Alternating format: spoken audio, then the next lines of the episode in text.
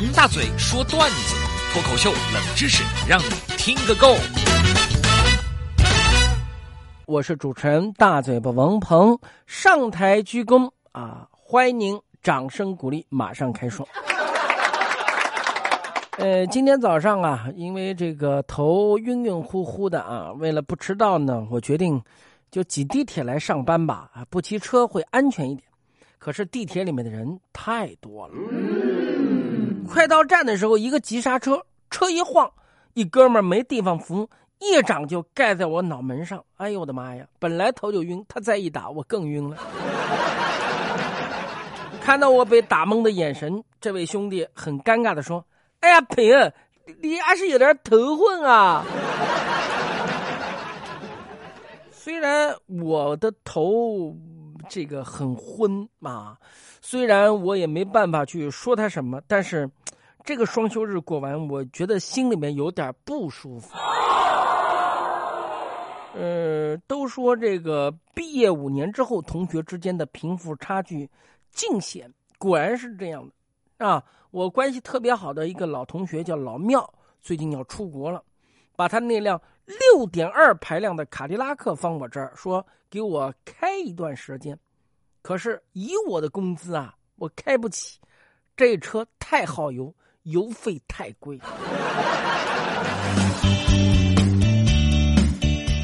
你看我家里面放着这辆豪车不能开，还要挤地铁，头脑还晕乎乎的。这所以这个礼拜的开始，我就在天旋地转当中度过。但是我这个脑子当中啊，天旋地转，我也在转啊，我就知道这个做人呢，不能只看眼前的名利啊，暗地里面力量的积蓄是更为重要的一件事情。比如说，竹子用了四年的时间只长了三厘米，但是在第五年开始以每天三十厘米的速度疯狂的生长，仅仅用了六周的时间就能达到十五米。其实，在前面的四年。竹子把根在土壤里面延伸了一百平方米啊！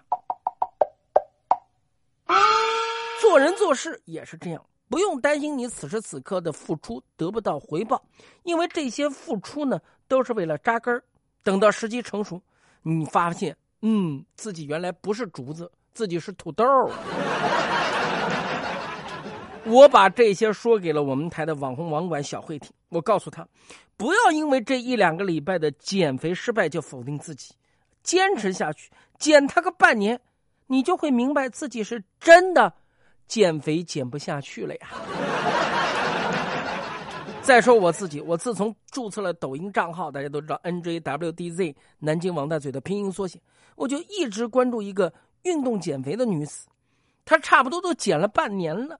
最初的视频里面，她就是一个邋遢的臃肿女人，练到如今，她变得面色红润，说劈叉就劈叉，说下腰就下腰，身体灵活柔韧，看看真是充满了这种活力呀。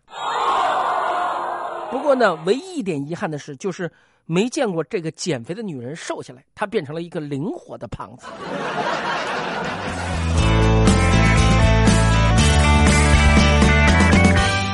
老话说得好，人不会一口吃成一个胖子，那么自然也不能一两天饿成一个瘦子啊！我觉得我的前任搭档王小月就很奇怪，她自认为自己很胖，别人说她不胖，她就觉得别人都是在恭维她。咦？但是别人说她胖呢，她又很不开心。你说这是不是一种病呢？其实我倒是觉得，从汉字的角度来分析，瘦是病字边儿。可以见，瘦是病的一种，对吧？哎，那胖是月字边如同胳膊、腿、肝、脾、肺、脑，可见胖是身体的一部分，它是不可或缺的。那么，对于我的前任搭档王小月来说，他的双休日休息综合症具体表现就是暴饮暴食。今天上午我看他。吃早饭点了一桌子外卖，我刚想说他，就看到我前任搭档王小月在吃那酱烧大排，啃得非常的开心。我的妈呀，早饭吃酱烧大排还让人活吗？这时候王小月就说了：“我之前很喜欢穿裙子的，打算瘦下来就买来穿。今天在电梯里面看到有同事穿了，这是我今天听到过的最悲伤的事情。嗯，他抢在我前面，怎么办呢？”